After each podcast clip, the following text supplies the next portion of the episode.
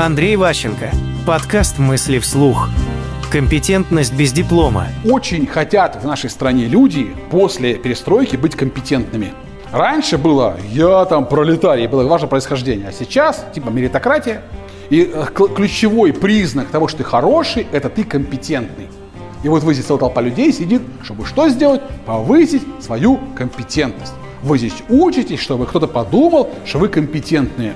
Никому нахрен это не интересно реально. Людей волнует не ваша корочка, не ваше образование, не ваш потенциал, а ваша способность убеждать других что-то сделать. Способны ли другие люди под вашим руководством сделать некую сложную, важную работу? И если для этого вам нужен диплом MBA, хорошо, но можно и без него. Поймите, ключевое – это результат. В нашей стране начальник отвечает за результат.